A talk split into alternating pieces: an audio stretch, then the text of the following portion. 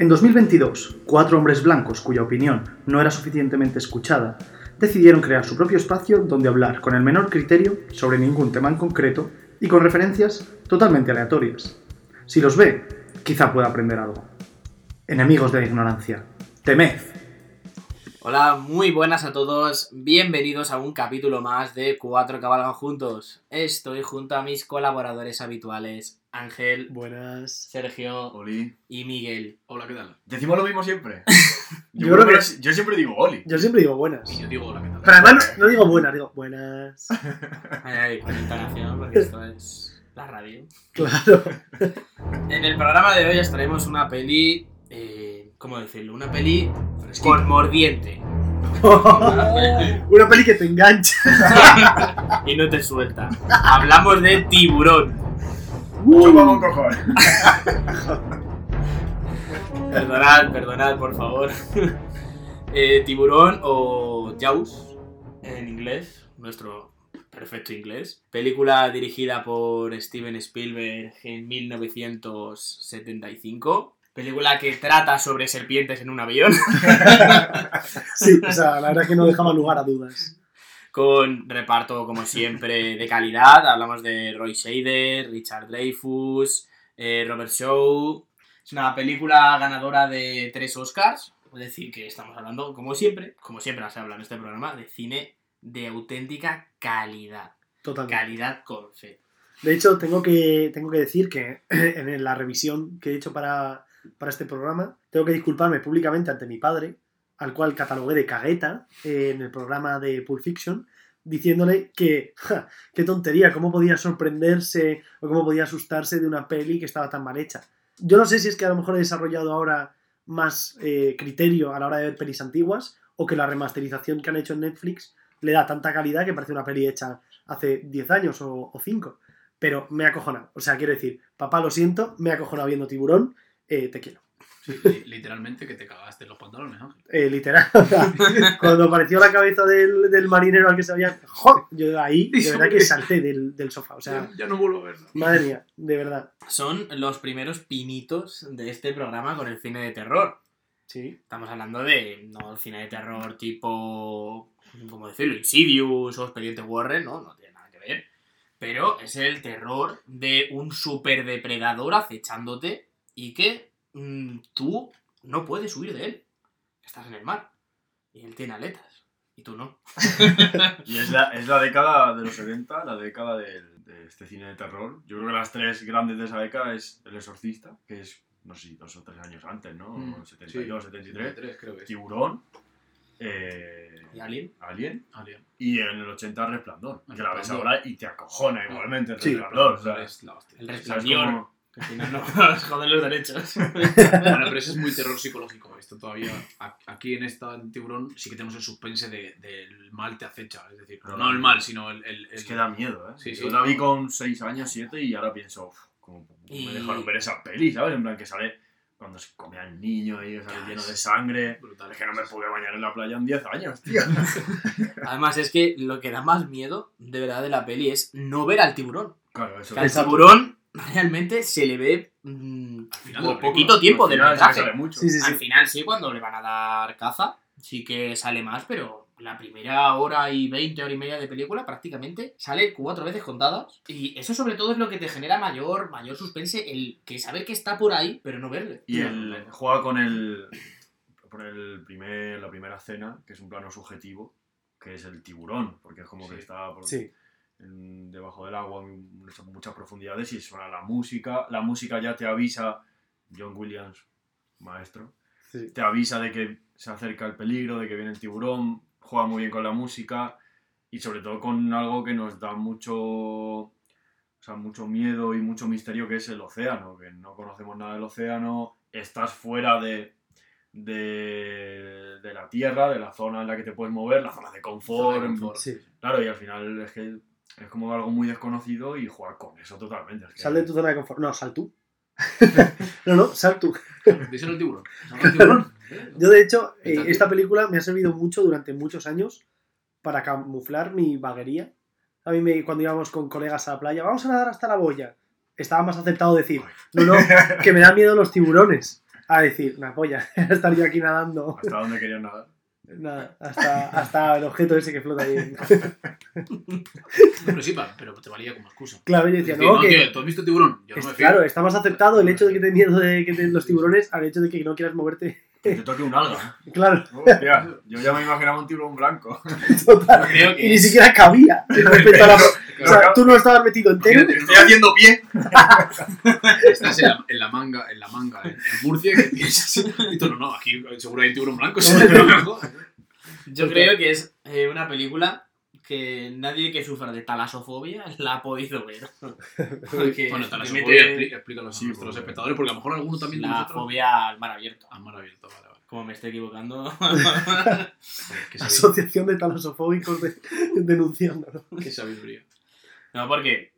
A ver, es verdad que en sus primeras escenas lo que nos muestra pues es la playa, los bañistas, o sea, al final están cerquita de lo que es eh, ya tierra, pero claro, al final de la película es la caza al tiburón en mar abierto, que ahí es eh, tú contra la bestia, Sí, sí, uno contra, contra uno. los elementos. Sí que tienes todas las de perder.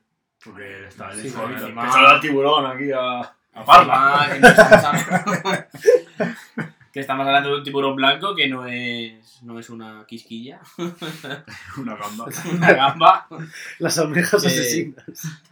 que es un auténtico super depredador del mar. y pues, eh, joder, al final estamos pensando que es una, una película muy bien rodada, la verdad, para, Hombre, porque te. para el año, estamos hablando del año 75. Es una película muy bien rodada. A ver, Steven Spielberg, pues, El primer blockbuster. cineasta de calidad. El primer blockbuster se puede considerar así. Y pues al final es uno de los grandes pelotazos de la carrera de Spielberg, que será que no tiene. No, totalmente. Es uno de, los, de las grandes películas de la carrera de Steven. ¿Lo llegan a rodar de manera diferente, aprovechando menos los recursos que tenían y tal? ¿O a lo mejor alguien con algo, algo menos de vista cinematográfica, como podía tener Spielberg, que aún siendo joven ya era una ya tenía un potencial terrible? Y, y ahí no, la película no hubiese dado tanto juego y hubiese sido pues, un fracaso probablemente. Pero es que está tan bien aprovechado y todos los problemas que hubo de rodaje, que se conoce, de que del tiburón, que al final estaba hecho como un animatrónico, que dio problemas y tal, y que eso incluso puede que afecte precisamente a lo que hablábamos de, del hecho de que no saliera tanto, eso a lo mejor eh, luego hablamos de ello. Al final, si no hubiese, no haya, no hay alguien con una visión muy, no, quiero que esto transmita esto y tal, mm, es que hubiese sido totalmente diferente. A lo mejor hubiese sido hasta serie B, pero no, no. Como Sarnado. Claro, te llegan y te meten una visión y una profundidad y los personajes y todo. Que joder. Se nota mucho la mano en la cámara de, de Steven Spielberg porque no es fácil hacer planos, plano detalle, plano subjetivo en, en el mar. O sea, al final también se crea una dificultad, no es, no es tan fácil y se nota mucho la mano a la hora de grabar de, Sí. del señor Spielberg. Spielberg. Hizo más. Había que Ese- nombrarle. ¿Cómo? En ese género de tiburón no volvió a hacer más. Al final luego se fue a hacer, pues eso, ET, Jurassic Park. Aventuras también, cine Claro, pero no, explo- no explotó ese cine, exploró ese cine de terror. Bueno, pero tal. Jur- Jurassic Park tiene, Sí, también. tiene, la- tiene la partes de la, la película. cocina, de los En la, velociraptores. en la primera, en la primera, sobre todo, tiene Sí. escenas que son. Tiene tintes, sí. miedito, miedito. Y bueno, y cuando estás y cuando están en el coche, por ejemplo, y están y ves que está Pisando, la- sí, sí. las pisadas del res cuando va a salir la valla, y estás Sí, también. es un poco parecido, pero bueno, que nunca. No, no es tanto, ¿no? Sí, y tú ahí ves, ves al, al miedo, lo ves antes, ¿no? Por así decirlo, al, al, la... Y el primer, el primer gran estreno de cine en verano, que a partir de ahí, pues todas las películas empezaron a estrenar, sobre todo las, las películas buenas, partir de verano, porque al final el cine no era tan popular todavía, no era tan masificado. El marketing, el marketing que se hizo de Tiburón, como que a mucha gente de esa, de esa época se le ha quedado muy grabado la película de Tiburón, y gracias a eso, pues luego, dos años después, George Lucas, amigo de Spielberg, eh, se hizo Star Wars, Sí. Indiana Jones posteriormente, y era- son como esos blockbusters de, que fueron surgiendo ahí. A mí también me gusta mucho la, la crítica que hace acerca de los típicos gobernantes de pueblos pequeños. eh, En este caso es un pueblo costero pues, que se dedica al turismo, al turismo de playa, de cómo intentan ganar dinero a toda costa a pesar de que se puedan ocurrir desgracias. Porque en la película sale como el alcalde, Sí, sí, hablando de tiburón o hablando de un virus asesino que viene el de Asia. alcalde, el alcalde de, De Amit, de Ami- ¿no? eh, eh, Amity, creo que se llama. Sí, Larry. eh, no quería cerrar la playa a pesar de... Porque perdían. Perdían pero ni él, ni la dueña del hotel, ni los marineros, Claro, o sea... Sí, pero al final el que tenía la última palabra y la más importante era Sí, sí. El, el propio alcalde. Que era incluso el que convenció al, al especialista al principio de la película de que no había sido un tiburón, sino había sido una hélice de un barco o Bueno, cualquier le cosa. convenció o le pagó.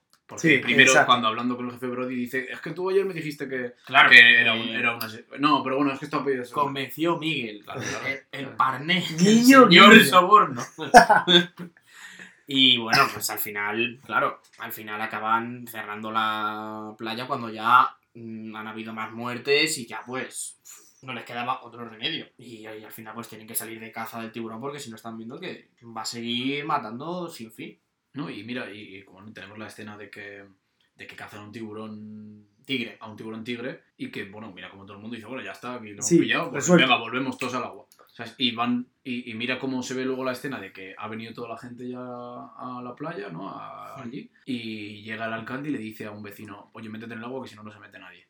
¿Sabes? Porque no se metía nadie al principio. ¿Sabes? Y- Claro, y, no, no, cuando no. ya se mete ese, ya se empiezan a meter todos, se van los niños allí donde está el puente y es cuando otra vez aparece luego el tiburón y han... Iban nadando hasta y donde que- decía Ángel, hasta la... Ese sitio es mar adentro, ¿no? Sí, sí, sí, No, pero es- rojo o naranja. ¿No es al revés? ¿No es primero ese- lo de los niños y luego y de- cazan y al luego tiburón? cazan al tiburón. Claro, porque si Ah, no la madre del niño al que Ah, matan esa claro, escena es no verdad, iría y le esa. pegaría un bofetón al policía de usted escena. sabía que, Claro, que esto claro. pasaría tal. Le matan en esa Claro, verdad, es al revés. Todo el mundo lo sabe, todo el mundo está acojonado, Sí, pero no quieren entrar. No sé muy bien. Un poco paradoja. ¿eh? No, porque, porque ya habían matado. No, no. Yo creo que ya habían matado a la chica de la primera, ¿no? Sí. La primera, Sí. el primero. Habían matado al. Al niño. No, habían matado al niño y luego matan al marinero. Es, al, es al, a, a lo que vemos luego en la balsa que asusta, ¿no? La cara esa que le ve el Hooper. Cierto. Se Sí, sí, acojona a Robert Shaw. Sí, sí, sí. Eso sí, no ser porque Robert Shaw decide hacerle la autopsia al No, tigre. No, es Richard eso Es, es Richard Dreyfuss. Chadre. Que por cierto, la elección No, no. a mí no me parece nada. Eh, si, no, si no decidiera hacerle la autopsia al, al tiburón, eh, y comprobar que no tenía restos de, del niño. de ningún bañista, Digo, de. Humano. pues no hubiéramos llegado a, a ese momento en el que al final deciden eh, que no ha muerto y que no eso es el tiburón y que hay que ir a cazarle Claro. y porque si no es que no, no van a poder bañarse nunca más. ¿Vosotros creéis que la elección de Richard Dreyfuss es aleatoria o buscaron a alguien que se pareciese muy curiosamente a Steven Spielberg cuando era joven? Eh, bueno, Porque- es que luego os voy a contar cositas. Anda, tío. Pues es que son. Y, o sea, vamos, viendo la peli, el es aire que igual que, tienen, Sí, se parece. es que se parece un montón, Se el parece cabrón. él y. Sí, sí. Pues Con la barbita y tal. yo sí, sí. creo... Sí, sí, es que mira, o sea, Sí, estamos sí, enseñando sí, el móvil y ya lo subiremos a los stories, siempre haciendo alusión a. O sea, es que tiene el aire de. Vamos. Sí, sí, se parece a él. Pues yo creo que es un genial momento para introducir la primera sección del programa. Por supuesto. Vamos allá, Miguel. ¿Qué nos traes hoy en tus historias del celuloide? Historia del celuloide.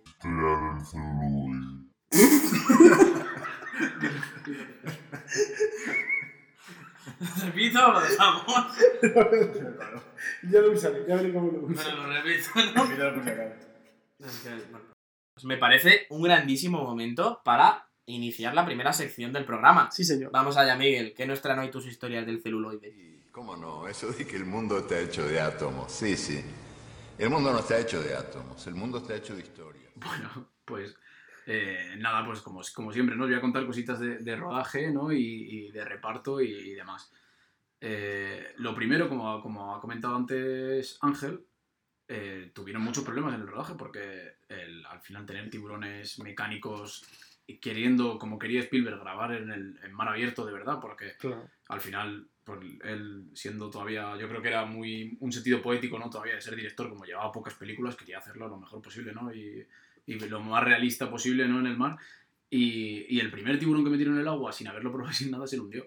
Es decir, tenían, creo que hicieron tres tiburones como, como el que Sí, así. sí, animatrónicos, que necesitaban a 14 personas para ponerlo en funcionamiento cada uno. Madre mía.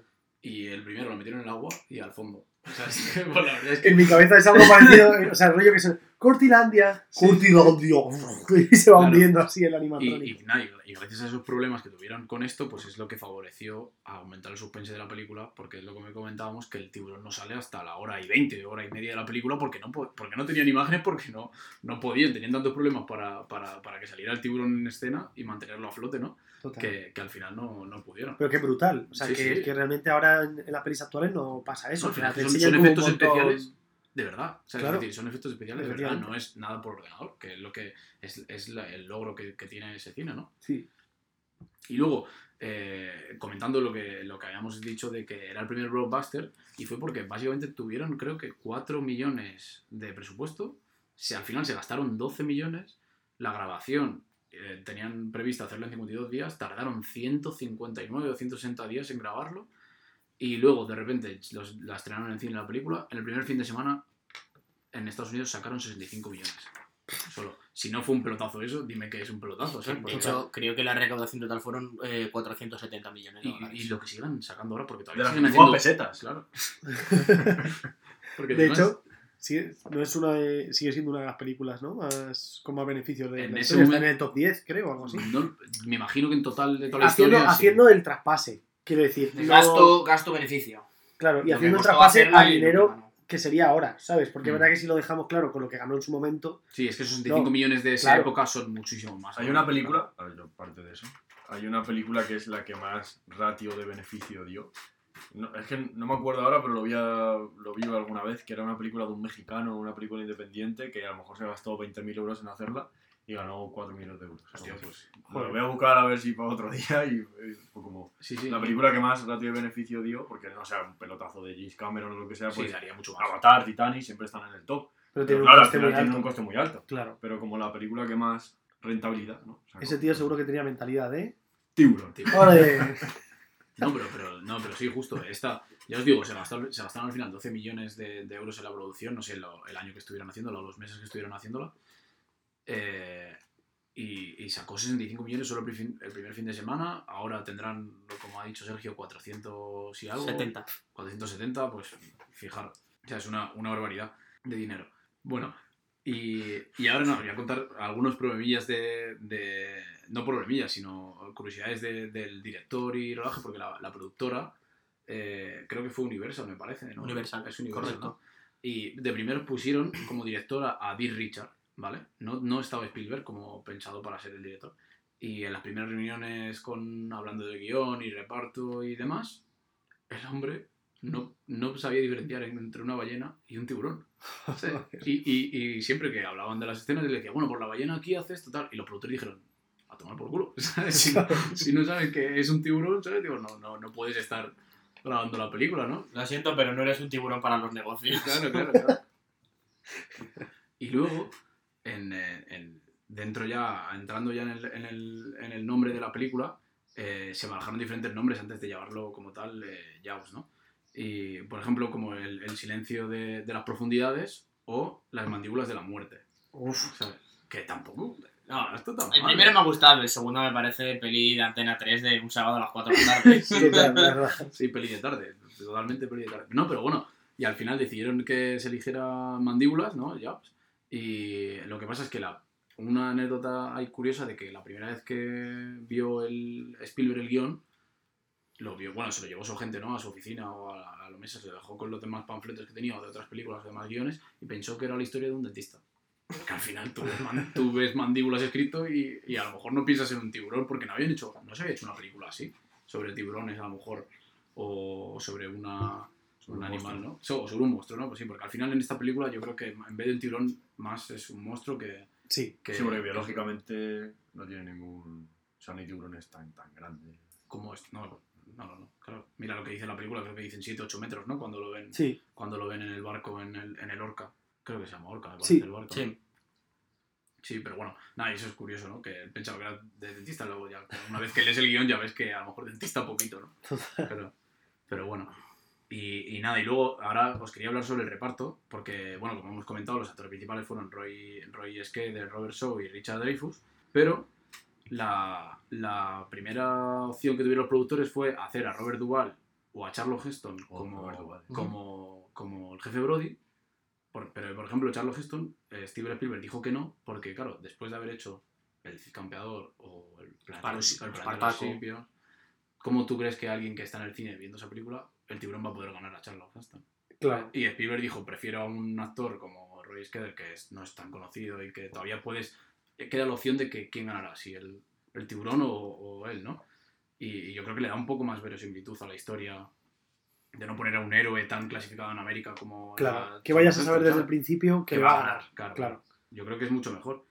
Pues y, sí. y luego en el caso de en el caso de, de Robert Shaw primero pensaron en Lee Marvin también y, y en Sterling Hayden para hacerlo pero bueno al final porque Robert Shaw de primeras no quería pero su mujer le convenció y al final sí que sí que aceptó y para y para el caso de Hooper que era el biólogo marino eh, pensaron en Jeff Bridges también que yo creo que tampoco hubiera estado tan mal ahí Pues la verdad. no a mí me, me hubiera gustado verle también en ese en ese puesto jovencito, tal. lo que pasa es que, claro, como has dicho tú antes, lo de, lo de que, que se parecía mucho a Spielberg. Se y un es que aire. se daba un aire, sí, es verdad. Y encima había trabajado con George Lucas ya en American Graffiti. Y fue, Ah, como eran tan amigos, se lo recomendó y le dijo que, que Dreyfus. Pero luego, si te fijas, luego tampoco ha tenido una historia. No, No, ha tenido tampoco una filmografía muy, muy importante. Porque ahí todavía es un chaval jovencito. En el, podía haber hecho, eh, por lo menos en el siglo pasado, podría haber hecho unas cuantas más películas así o haber trabajado en otras con Spielberg o George Lucas y no, no tuvo una filmografía tan... Porque a mí me parece que lo hace bien. No me parece que sí, la, la verdad que actuación- tiene ahí como un.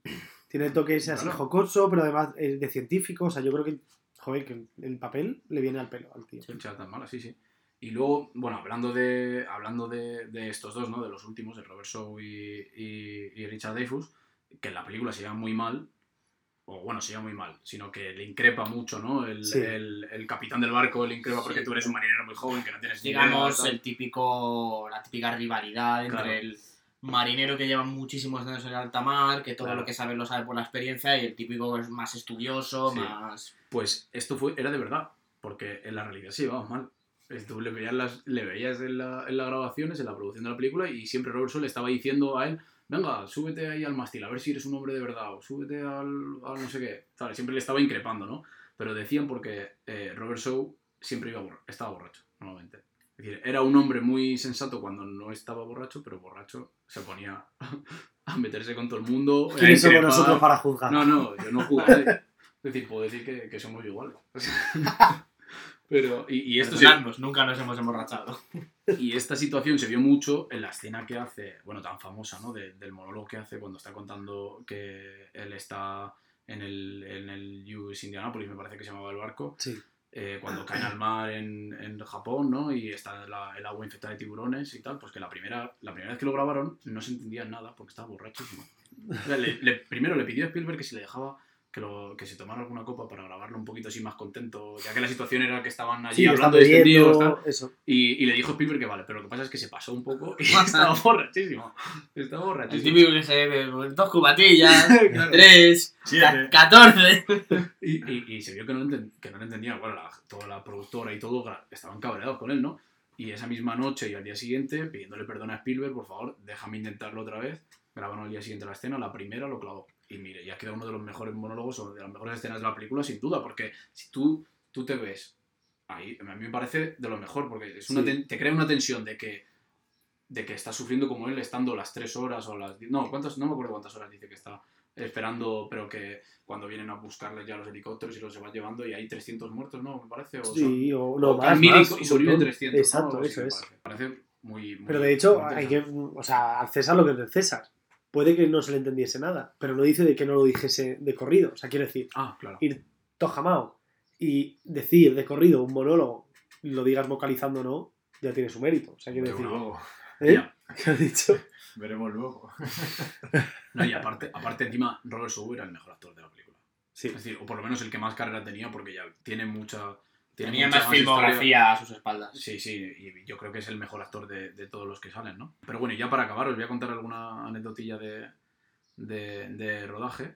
Y, y en este caso fue la primera película que Spielberg no grabó la escena final, ¿vale? Porque tuvo miedo a que, como, bueno, como están grabando eso en mar abierto, ¿no? Y, y quería ser tan, tan realista, tenía miedo de que luego le, le tiraran y le hicieran algo al final, porque al final de los rodajes, pues no sé, siempre se celebra, ¿no? Y a lo mejor, y si estás ahí en el mar, pues le tiras al mar, lo que sea. Y Spielberg, por miedo a eso, se- ese día no fue a grabar y dejó la segunda unidad de rodaje de dirección para que grabara.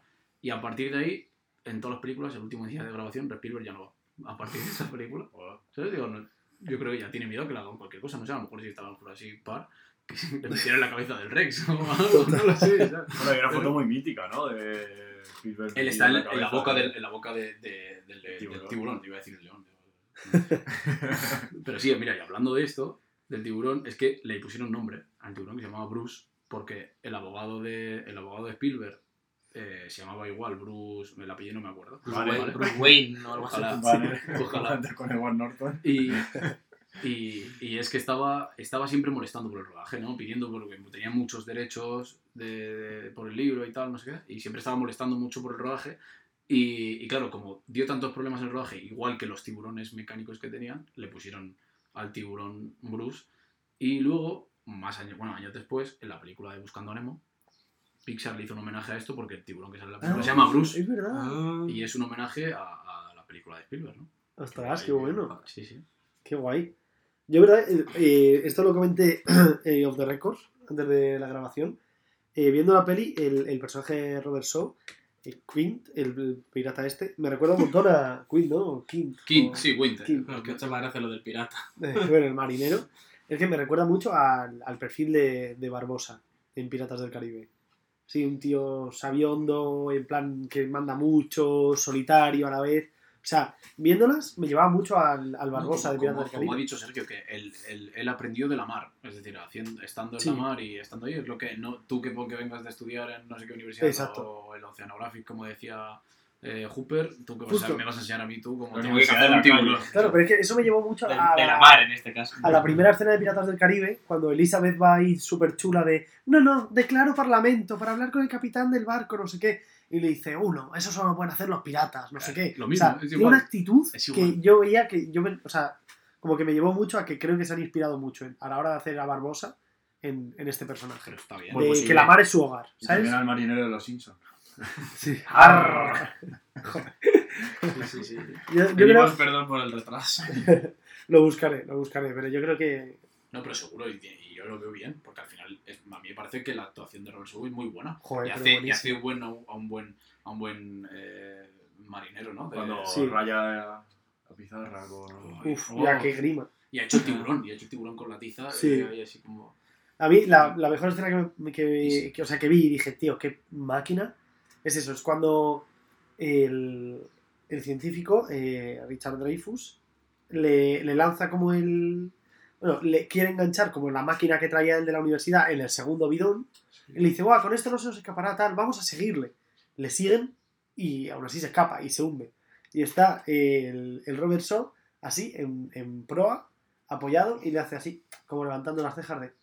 ¿Ves? Si te lo dije. Te dije ¿Sabes? Pero me pareció, o sea, me parece muy mítica esa actuación porque, Sí, sí. coño, es que solo está levantando las cejas, pero es que sabes perfectamente lo que Lo quiere que le decir. está Y dije, Dios, qué bien, qué bien. lo Pero hace". yo creo que eso, los actores transmiten muy bien ese miedo también y la escena, a mí la escena más mítica de Tiburón me parece cuando está soltando la carnaza en el, en el barco Sí. y, y de repente sale el tiburón. Ah, sí, sí. Y el otro se queda así y sale el, el primer plano que se le cae el cigarro y todo y como, hostia, como el miedo de no sabe ni, ni decirlo. O sea, no, no le sale ni gritar de en plan de, he estado a punto de, de perder el brazo Pues- directamente pues ahí de, justo. hostias. Y esa escena es muy de meme también. Sí. Ahí justo dice, dice el jefe Brody, eh, creo que necesitaremos otro barco más barco más grande. Pues esto lo improvisó porque se asustó de verdad, ¿sabes? Porque vio el- a la cabeza del, del tiburón, ¿sabes? Y dijo, hostia, ¿sabes? Es gigante, de verdad. Sí, es sí, que, sí, sí, era, ¿no? es que tú lo ves ahí, el momento que sale para cuando lo que decías, tirando la carnaza, y eso es improvisado. Sí, sí, no, es, es genial. La verdad es que brutal. Genial, Miguel. eh, muchísimas gracias por tus historias, como siempre. eh, muy interesante todo. Y ahora os quiero traer algo también muy interesante, que es hablaros Pues ya lo de- veremos, eso lo decidiremos nosotros. de nuestro querido Steven Spielberg. Tiene abierta la Wikipedia. Eso es mentira. Steven para los colegas. Miguel, seguro, sí. No, este, este no, no te va a dar Este, no, este es más colega mío, Eh, Miguel, yo, lo siento. George Lucas sí, George Lucas sí, pero este no. Y Tarantino. Ah, sí, Eh, bueno, la próxima película de Steven Spielberg eh, se va a titular The Fabelsman. Es una película que va a ser va a ser puro Spielberg, porque va a ser una película autobiográfica sobre él mismo. Anda. Así que vamos a, va a tratar sobre la vida y niñez de Spielberg eh, desde su niñez en Arizona, en los años 50-60. Y bueno, pues no sabemos cómo será la peli, será buena, será mala. Se, conociendo a Spielberg seguramente sea buena. Como curiosidad, va a aparecer en la película David Lynch, el director de Mulholland Drive. Bueno, y su, su, su alumno. Eh, de hecho, su alumno. Y es como curiosidad, va a aparecer en, en la película, pero bueno, sabemos muy poquito. Y entonces, pues quería aprovechar este momento para hacer un, un poco de balance de la carrera de Spielberg. Porque Spielberg es sin duda uno de los directores más afamados de toda la historia de- del cine. O sea, autor de auténticas obras maestras de la filmografía como Tiburón, película que hoy estamos mencionando. Eh, la lista de Schindler, Jurassic Park, Indiana Jones, Salvar al Soldado Ryan, Múnich. Atrápame si puedes, que hablamos de ella cuando estábamos hablando de Claro, a DiCaprio. ver, no quería mencionarlas todas porque. No, porque tiene. Bueno, vamos, 10 i- minutos. Inteligencia artificial. Es- Pero es estamos hablando de uno de los mejores directores de la historia del cine. también. A opinar, queridos colaboradores. Yo creo, yo creo que sí. Yo creo que sí, la verdad, porque no, no hay quien, no hay director, yo creo, ahora mismo en la actualidad que tenga la cantidad de producciones tan buenas como tiene Spielberg. Es decir, hemos hablado de, en capítulos anteriores como de Quentin Tarantino, de Martin Scorsese, que tienen una calidad de películas muy buenas, pero no tienen tantas. Es decir, Scorsese tiene muchísimas películas y todas son buenas. Es decir, ¿qué película mala tienes de Scorsese? Y tiene a lo mejor, no sé, 30 películas que haya hecho. Es decir, que no hay tantos directores que tengan tantas películas y todas Claro, sean tan estamos buenas. hablando de Spielberg ha rodado por lo menos más de 50 películas Pues, al mira, final. Pues me he quedado corto entonces. Si te Entonces, 30. él, él es que ha sido productor o... Claro, Sí. luego también eh, ha sido productor también en muchísimas películas, no solo películas, eh, también series como Hermanos de Sangre, que fue, fue productor junto a Tom Hanks de Vale. la serie y de hecho eh, ayudaron a, a la creación del primer capítulo, ayudaron un poco en la creación del guion y de cómo querían enfocarlo, porque la serie se inspiró un poquito en, en Salvar al Soldado Ryan Claro. por lo menos en cuanto a mostrar pues la hermandad de la guerra y luchar por lo que tienes al lado y Yo creo todo que eso. Spielberg Entonces, también ha participado en muchísimas películas como productor o, o como guionista también. El toque de Spielberg es la cámara. Creo que es el director que mejor sabe usar eh, la cámara, los planos y, y eso es lo que le ha dado. Igual que a Scorsese podemos decir pues la forma de narrarlo, la lo dinámico que son sus películas o Tarantino los guiones y demás. Creo que eh, Spielberg es esa forma de utilizar la cámara en todas las películas. Aunque creo que son muy distintas, siempre es un poco género de aventuras, aquí más terror, pero luego pues no sé, T, Indiana Jones al final. Hook, Pero que hizo una película. O sea, yo sinceramente creo, haciendo referencia, au- autorreferencia a nuestro podcast, yo llamaría a Spielberg el Nolan sin miedo. El Nolan de hago cualquier película que yo creo que quiero hacer y no la tengo que camuflar de cierta aura eh, psicológica para que sea la polla. No, no. Te hago películas eso, desde El Capitán Garfio, eh, te hago Jurassic Park, te hago Indiana Jones que son casi de comedia pero metiendo la aventura. O sea, es un tío que no ha tenido miedo a hacer cine comercial, que fue lo que hablamos en el, en el podcast de Origen. No ha tenido miedo a hacer cine comercial, él sabía que lo hacía. A él le llama ese tipo de cine, o sea, no tiene esa, a lo mejor ese complejo de no, no, tengo que hacer un cine más elevado porque. No, no, no, hago cine comercial, a la gente le gusta, tiro para esto y voy a hacer las historias que yo quiera hacer. Sean más comerciales o menos, pero al final todas acaban siendo muy comerciales. Claro, pero al igual que te hace cine comercial, como puede ser el mismo Indiana Jones o Jurassic Park o Sí. Hook, también te hace películas que tratan temas muy serios, como son La lista de Schindler, que no le importó para nada hacer la película entera en blanco y negro, Sí, es verdad. En una época en la que pues, ya no se llevaba el cine blanco y negro. Menos el abrigo rojo. Es el abrigo rojo de la niña. Bueno, y bas- bastante. O sea, Eh, era una época en la que ya bastante pelis había Múnich, que te está hablando de un- uno de los peores actores terroristas cometidos jamás en, unos Juegos Olímpicos. Cierto. O Salvar Soldado Raya, que te muestra de una manera increíble la crudeza de la guerra, que se sigue manteniendo todo el toque de cámara y se nota que la está grabando Steven Spielberg, pero ¿Pero tú crees que eso no es cine comercial? O sea, no llega a un punto en el que No, el cine sí, comercial sí. se convierte en cine comercial precisamente porque es de Steven Spielberg.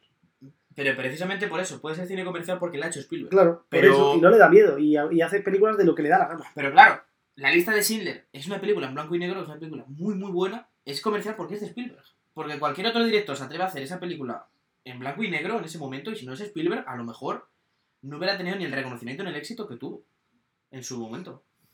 Claro, yo, yo lo pienso igual, es decir, tú puedes hacer ese tipo de películas porque eres Spielberg y porque Spielberg tenía un bagaje detrás que es lo que decimos, ha hecho Tiburón desde el año, o empieza a dirigir de los años 70 Incluso antes. o antes, ¿sabes? Y ha hecho tan buenas películas, eh, 70, 80, que tú tienes un bagaje detrás que sabes que la- las productoras, poniendo el nombre de Spielberg, saben que es un pelotazo, clarísimo, Sí, sí. te dejan hacer lo que quieras.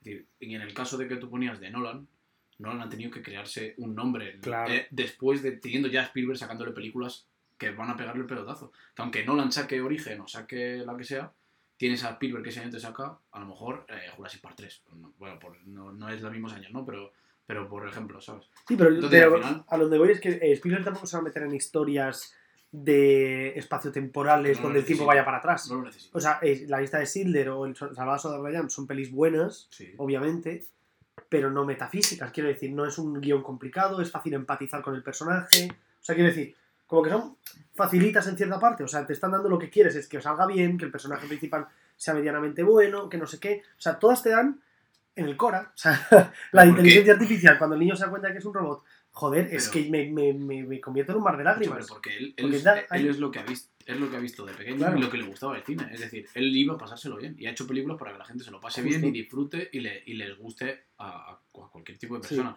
Es decir, al final a Nolan le ha gustado hacer un cine a lo mejor un poquito más elevado intelectualmente en, algunos, en algunas películas. O pretendiéndolo. O pretendiéndolo, ¿no? Sí, no quiero decir que sea, pero digo, pretendiendo Sí. ser más elevado para poder desma- desmarcarse, ¿no? Y poder tener su propio espacio, yo creo. Si no, yo creo que a Nolan también le hubiera gustado hacer, a lo mejor, yo creo que, no, Tintín la hizo también, ¿no? Sí, tío, Tintín es de Spielberg y es que es una hostia, ¿eh? pasada, vaya animación más chula.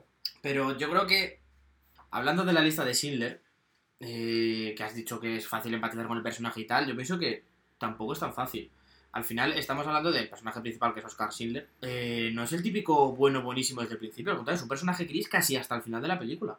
Es un personaje gris porque eh, de lo que va la película, que al final es de que salvó a muchísimos judíos de los campos de concentración nazis, él al principio no les quería salvar porque eh, fuera um, su intención salvarles, sino porque les utilizaba que- No, claro. para que trabajaran para él.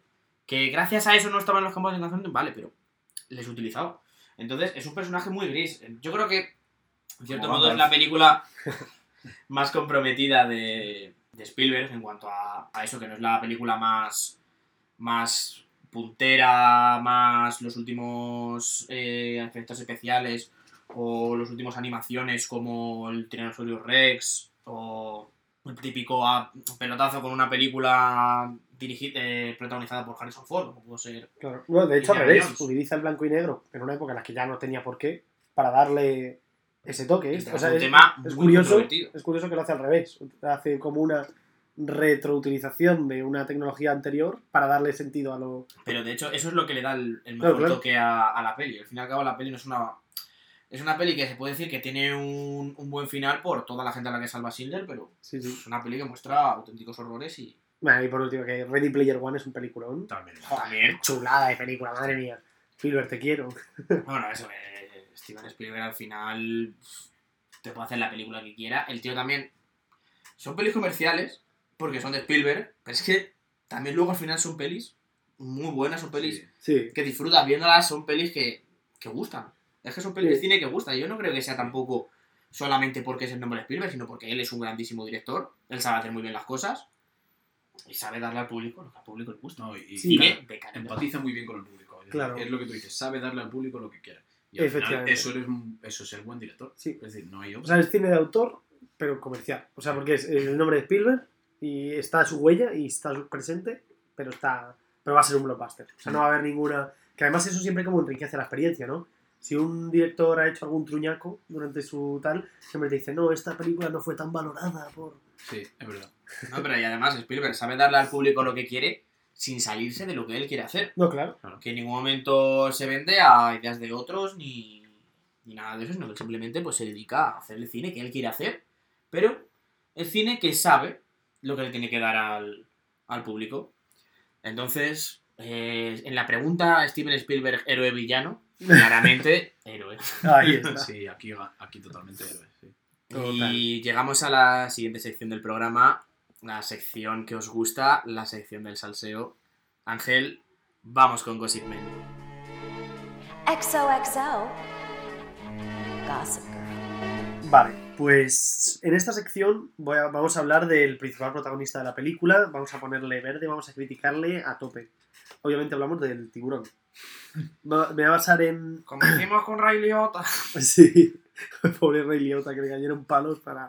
Bueno, no, en este caso vamos a utilizar mi sección como un foro para redimir esta figura que fue tan machacada desde 1975 porque, vamos, o sea, lo que han pasado los pobres tiburones desde entonces, el pánico general creado en base a una falsa creencia que nadie se molestó en, en intentar resolver, sino ya está, participaron de ellas, eh, engrandeció y ahora cualquiera precisamente tiene miedo a ir a la manga, como ha dicho Miguel, y, y que te roce una alga y que pienses que es un tiburón blanco cuando solo estás metido hasta la rodilla. Obviamente, Podría pasar. vamos a basarnos en un artículo de, de la BBC publicado en, en 2015 y eh, efectivamente, como nos comenta, en verano de 1975 eh, pues se, se anuncia esta película que provocó una oleada de llamadas a la policía ya en ese momento de gente que veía cosas a lo lejos y pensaba que era un tiburón y, y lo peor, o sea, realmente lo que, lo que sucedió fue que no solo se percibió de esa manera como el pánico, sino como siempre hay, hay valientes. Nos dicen en el artículo que esa película fue un punto de inflexión sobre la percepción que se tenía del gran tiburón blanco. Es decir, cambió totalmente la perspectiva, ya todo el mundo le tenía miedo, además, en concreto a, a ese tiburón, porque ya les consideraban seres vengativos, o sea, como que le veían incluso con capacidad de razonar, con capacidad de hacer daño adrede, a, o sea, eso, como un monstruo, como el típico monstruo de película que no solo es consciente de lo que está haciendo, sino que lo hace adrede para vengarse, para no sé qué, cuando obviamente es bastante imposible, porque realmente los tiburones, eh, bueno, pues un poco lo que antes de, siempre os de récord, hemos hablado antes de que el hecho de que ellos eh, mueren 10 personas al año por ataques de tiburones en todo el mundo. O sea, quiero decir, a menos que. Y la mayoría son surfistas que se meten en zonas donde saben que hay tiburones. Mm. Pero ¿qué pasa? Que desde entonces, eh, muchos marineros de, de alta mar han, han, sobre todo en ese momento, han iniciado como una tradición de asesinar a tiburones porque eso aumentaba como su estatus. En un momento en el que se pensaba que esos tiburones eran, eran precisamente asesinos. Sí, pero yo, yo pienso que lo que estás diciendo es que lo, lo favoreció la película, porque si tú ves la película de Tiburón, parece que el tiburón tiene raciocinio y de verdad que piensa. Sí, Y de verdad que sabe que se tiene que escapar de estos en este momento, de que tiene que hacer tal, de que le puede atacar en este momento, de que... ¿Sabes? Y eso, Exacto. eso favorece que la gente piense, joder, es que los tiburones son listos, piensan y como... Y, y nos van a atacar y vienen a por nosotros. Es decir, que yo creo que es muy buen trabajo de Spielberg en hacer la película así porque te hace mucho más tensión en la película, pero la realidad no es así porque el tiburón, es lo que tú dices, mueren 10 tiburones, no, no, 10 personas al año por ataque de tiburones y, mu- y mueren, ¿cuánto? ¿100, 100 tiburones al año? O Más, más, más, o- mucho más. Ahora lo. Pero al final estamos hablando de que es un super depredador cazando en su hábitat. Claro. Entonces, eh, si tú te metes en su hábitat, al final él sabe la manera de cazarte. O sea, Sí, sí. no sé cuánto, depende de los años que tenga el tiburón, puede llevar ya muchos años haciendo ese patrón. Normalmente, si hay tanto, tan pocas muertes de personas a- por ataques de tiburones, es porque realmente habrá pocas personas que se metan en zonas peligrosas eh, que puedan albergar tiburones. Claro, es que, mira, algunos, algunos datos que nos dicen en el artículo. eh, el número de tiburones en las costas de- del este de América del Norte decreció un 50% después de esta película. O sea, se cargaron a la mitad de la población de tiburones. En la costa del este de Estados Unidos, ¿no? En- Bueno, sí. y América. En una Japón- investigación-. En una, en una investigación realizada por la bióloga Julia Baum, sugirió que entre 1986 y el 2000, en el noroeste del Océano Atlántico, la población de tiburones martillo descendió de un 89%, los tiburones blancos en un 79% y en un 65% el número de tiburones tigre. Porque la gente salía y lo veía como trofeos. ¿Qué pasó? Que todo esto se hizo muy popular, o sea, hubo, pues eso, hubo mucho movimiento y el pobre Peter Benkley, el, el escritor del libro, alegó que sabiendo lo que sé ahora, es posible que nunca hubiera escrito ese libro. De hecho, eh, bastante tiempo después, ha sido muy partícipe en... Bueno, aparte de que ha escrito varios libros en pro de los tiburones y de que la vida marítima no es tal como él la representó, porque él pretendía hacer una ficción desde la pura inocencia y buscando siempre un miedo, pues como se ha hecho, o sea, pero también como ha pasado un poco con los, con los payasos y todo, o sea que al final caen un poco en, en el imaginario popular de una manera que realmente no, No tendría que ser así. no tenía que ser así, claro. Y como decía Sergio en su comentario bastante poco racista, la sopa de tiburón también es uno de los principales problemas de, en la caza de tiburones. Es que, en verdad, por lo que, o sea, por lo que yo sé, les quitan la, o sea, les quitan la aleta y les echan otra vez al mar. Se hacen sopa de aleta, ¿no? Claro, pero, pero solo, solo quieren la aleta, o sea, cazan a los tiburones de forma masiva solo para eh, quitarle la aleta y les, les vuelven a echar otra vez al mar. Ya, ¿sabes? qué- qué. Entonces, claro, eso al final repercute mucho en, en que si a ti te va a atacar un tiburón, no debes venir. No, no tiene nada que ver con la crueldad con los animales, ¿no? Si no tiene aleta, ¿cómo ves que viene un tiburón? que no lo sabes. Y está ahí el tiburón ahí sin aleta. ¿Sabes? ¿Sabes por qué? Porque te lo canta Henry Mendes. No, pero sí, claro. Pero si al final el, el, el ser vivo que es- mata por matar y no por necesidad es el ser humano. Malditos hombres. La lacra, la lacra del planeta Tierra. No, y bueno, de hecho hay una cosa que es obviamente mentira en la película, que es que un tiburón no se come a una persona entera. O sea, obviamente. No, no. Una, eh, es, normalmente lo que hacen, el proceso es atacar a un humano, arrancarle pues algún miembro, o evidentemente en una mordida pues te arrancan algo, pero se dan cuenta de que la carne no es de la calidad que ellos necesitan y probablemente esa persona muera más desangrada que por el hecho de cómo se muestra en la peli y que te zampe entero, ¿sabes? De que te. Efectivamente. O sea, es muy raro que ataque a una, a una persona. Sí, porque solo viendo la primera escena de la película, cuando mata a la- el tiburón a la, a la chica, que la tira tres veces. Y, Sí, en plan, hace se así, ensaña, se ensaña con ella. sí, sí, y- luego después vemos los restos que quedan de ella cuando ya viene Hooper eh, a, revisar y solo queda un brazo, ¿no? Solo queda medio brazo. Sí, es lo es- demás se lo ha comido entero. Y es lo que está diciendo Ángel, que los tiburones, No lo los tiburones no se comen a un cuerpo entero. ¿Sabes? Como, como se muestra ahí, pero bueno, al final es la peli es imaginario de la película, ¿no? Y, no, y es ficción, ¿no? Porque al final no es una historia real. Pues eh, eso, un poco por defender la figura del tiburón. Y eh, para completar también varias curiosidades acerca de, de los actores y un poco así de cotilleos, el niño al que se comen en la película, ¿sabéis a qué, en qué puesto o qué está haciendo ahora mismo con su vida? ¿Qué tiene? Os lo ¿no? cuento, ¿os interesa? Venga, Sí, sí. claro que sí. O sea, vosotros os preguntaréis, ¿qué está haciendo ahora el niño? Sí, sí, justo esta mañana lo primero que he hecho nada más Sí, sí. despertarme ha sido preguntármelo. Yo, ¿Qué otro, será de él? el otro día que vi la película y dije, joder, ¿y este chaval?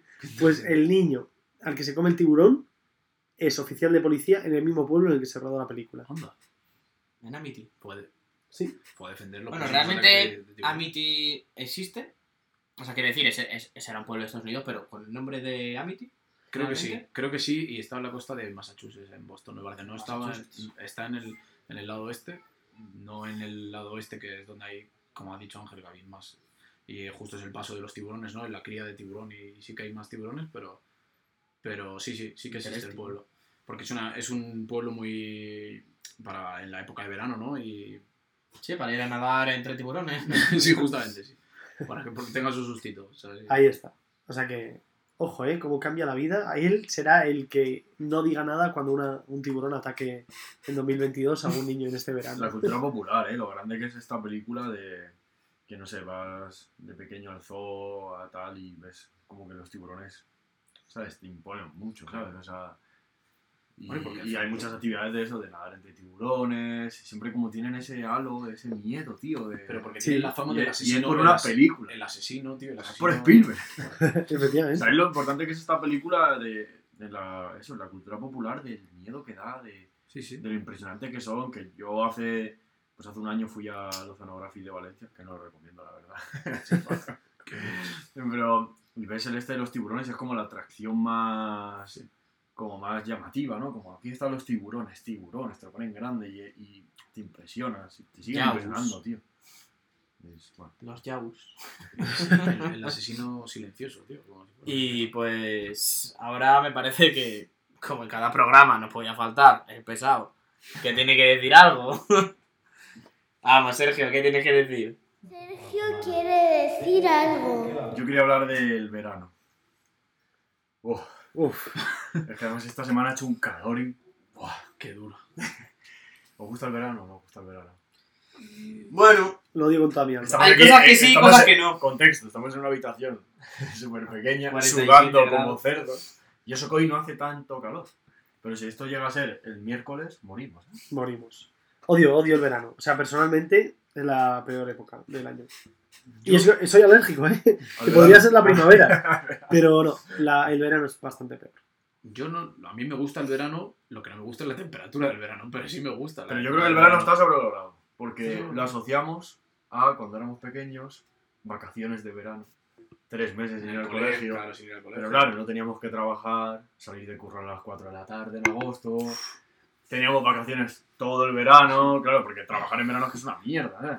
Porque ¿qué haces? No te puedes. Si es invierno, te puedes poner muchas capas, pero en verano, ¿qué haces? en verdad el verano, el verano renta cuando acabas de cumplir los 18 años, te comes el mundo, estás, estás estudiando en la universidad y tienes dinerito para irte a las terrazas de los bares a beberte cervecitas. Vale, eso hacemos ahora. Eso lo pero- hacemos ahora. Pero, Pero sí, ahora hay que trabajar ahí. es que es- En verano, Ahora al día veranos siguiente- universitarios, Claro. Entonces, ya pudiendo, pudiendo hacer tus cositas, irte a la playita con los colegas y todo eso. el problema es trabajar, entonces. Sí. No El problema es trabajar en verano. Y yo creo que el verano es para los ricos, que no tienen que, cur- que currar a, a horas que hace mucho calor, que tienen piscina. Hombre, porque ahora viene, la, ahora viene la época de las historias en la piscina. o Claro, te vas y sobre todo, te vas a la playa. O sea, yo ni cosa que más odie que la playa, sinceramente. Esto es muy impopular decirlo, pero en la playa la arena quema increíble. Se te mete la arena luego por, por, vamos, por la zona del perineo. Total. que te Para estás duchando y El sale, Pirineo sale- catalán. te estás duchando y sale arena de zonas que no sabías que existían. Sí, es horrible. Luego, yo, por ejemplo, eh, sabéis que no veo tres en un burro y, y en la playa, pues a lo mejor me quito las lentillas y ya lo habéis visto, algún verano que hemos veraneado juntos, he tenido que ir de la mano para no perderos. De hecho, de hecho, Sergio más de una vez ha visto algún tiburón. Entonces, para mí el verano es eh, súper asqueroso. Lo que se pasa a la playa o te llevas un bocata, se te queda asqueroso. Pues hay luego un, hombre de 50 años se te pone delante el- con la sombrilla, con, con más pelo en la espalda como un mono y te jode la tarde, ¿sabes? Total. El O sea, la playa está sobrevalorada, ¿no? Sí, sí, sí. Muchísimo. De acuerdo contigo. Pero lo mejor del verano son los helados. Ahí sí que yo valoro mucho la gastronomía y sobre todo en verano los helados. ¿Cuál es vuestro, vuestro helado favorito? A mí el que más me gusta es un, un polo de... de- Creo que iba a decir un polo. Se te llena la no, boca. un, ¿eh? un magnum, tío, almendrado. A mí me gusta mucho. A mí me gusta mucho Uf, que luego comerme el chocolatito. y Una buena tarrina de helado de stracciatella. Stracciatella. También está. No, yo sí, clásico. A mí un sandwichito de nata. Pues em, yo creo que hay diferencia entre la gente cuando pide los helados. O sea, hasta en eso te puedes diferen- diferenciar de las personas. O sea, no es lo mismo ir, pues eso, en el chiringuito de la playa o en la piscina y que venga uno y diga, jefe, ponme un pirulo. que ir tú y decir, por favor, sírvame un magnum doble chocolate. No lo mismo. Además, de verdad. Yo me acuerdo que, o sea, yo siempre he sido de comer mucho dulce y a mí me gustaba mucho ese magnum doble chocolate, pero claro, pues cuando eres pequeño, pues me tiré pues todo el invierno ahorrando para un, comprarme un magnum doble chocolate. Están porque caros, están Además caros. los magnum te los anuncian súper estrellas de tal, un Sí. magnum, como que queda súper yo creo que ese crujiente al morder lo tenemos todos en la cabeza. En los Sí, anuncios sí, de. O sea, que es como el Es como, un máximo es, es como el helado... Es como reventar una pared de pladur. Es como. El, el helado de luz, pues yo me acuerdo el primer verano que me pude pagar un Magnum, que joder, fueron muchos, muchos años, años de sufrimiento. muchos años trabajando para eso y fui al chiringuito y le dije, por favor, sírvame un Magnum doble chocolate. Y ya la gente se empezó a golpar ahí en el chiringuito. ¡Oh, que se ha pedido un Magnum! ¡Un Magnum! ¿Cuál? ¡El doble chocolate! La gente ya ahí... Bueno, y te lo sirven de otra manera. Sale de la cocina un, pues, un camarero, un frac... Con un, con plato. Con, con un, como los reservados cuando piden la botella. Una botella de cava con bengala. Sí, sí, y el helado ya, el helado viene en, no viene en un plastiquito, viene en un estuche de dos manos. No, no, no, pero no, no venía en una, en una, Como la rosa una de la. especie de cúpula de cristal. Claro. El helado viene en un estuche ahí, como en un plastiquito, y la gente que viene en un estuche, viene en un estuche. Y mi hermano ahí por detrás, me lo pido para las gafas. Entonces, pues, ya te abres el helado y dices, coño, de puta mierda. Tampoco era para Aquí no cabe ni un grano de cacao, que cada vez es más pequeño. Te lo comes y dices. "Bueno", Y luego ahí a tu lado, pues el otro, un pirulo. Pensaba con el pirulo Sí, sí. proletario de. He visto un pirulo todo. Trabaja, cojones, trabaja. En fin, no puedo con, con el pirulo, la verdad es que es el lado con el que no puedo. Bueno, el calipo. El calipo. Que hay gente que lo ves como un calipo, lo coge y no sabe que el papel del calipo no se come. hay gente que se está comiendo el papel. O lo peor, la gente que coge el calipo y lo empieza así, a manosear. Ahí, ahí. Y dices, ¿qué hace? Y dice, yo es que lo derrito. Y luego me lo bebo. De joder, pido una fanta de limón. Con una. Pues, pues en fin, mi debate sobre los helados es ese y el verano es una puta mierda. Coincido totalmente. Y Hombre, como- tiene cosas buenas. Sí, eres rico. Si tienes barco. Pero estamos de acuerdo que está sobrevalorado porque en vacaciones, o sea, en- cuando éramos pequeños, asociabas el verano a no tener colegio, a estar Hmm. todo el día por ahí, a jugar a la Play. No tenías que salir de casa si no querías. Y además, cuando eres pequeño te da igual salir a la... Bastante lejos quedaban en, mi- en mi imaginación de infante el tener que estar moviéndome en, en la silla del despacho al son del, de lo que es el ventilador. izquierda, derecha, para que me den la espalda y no morirme de calor y- mientras estoy sal- un puto email a las doce y media, una de la tarde. Salir, del, salir de la oficina, golpe de calor, en el tren... Buah, es que es eso, es que, en fin. Una barbaridad. Sí, horrible. Desde aquí odiamos el verano y la playa, pero nos gusta la- el mando. Hermano doble chocolate. Hombre, El calipo pavo. muerte. Muerte a los pirulos. Eso sí, si estáis en la playa escuchando esto, os deseamos que disfrutéis y que tenéis otros cuatro programas anteriores para seguir disfrutando de vuestras vacaciones. Y sobre todo esperamos que no os encontréis con ningún tiburón. Pues nada, Sergio, muchísimas gracias por este alegato tuyo sobre el odio que tienes por los proletarios. En verdad, eh, soy, clasista. Es verdad, era una crítica al proletariado. Muchísimas gracias, Sergio, por tu, tus cosas que nos cuentas siempre. y pues nada, eh, muchísimas gracias a todos por escucharnos como siempre. Hasta aquí un nuevo programa de Cuatro Cabalgan Juntos. Os esperamos en el próximo. Hasta luego, cuidaos. Adiós.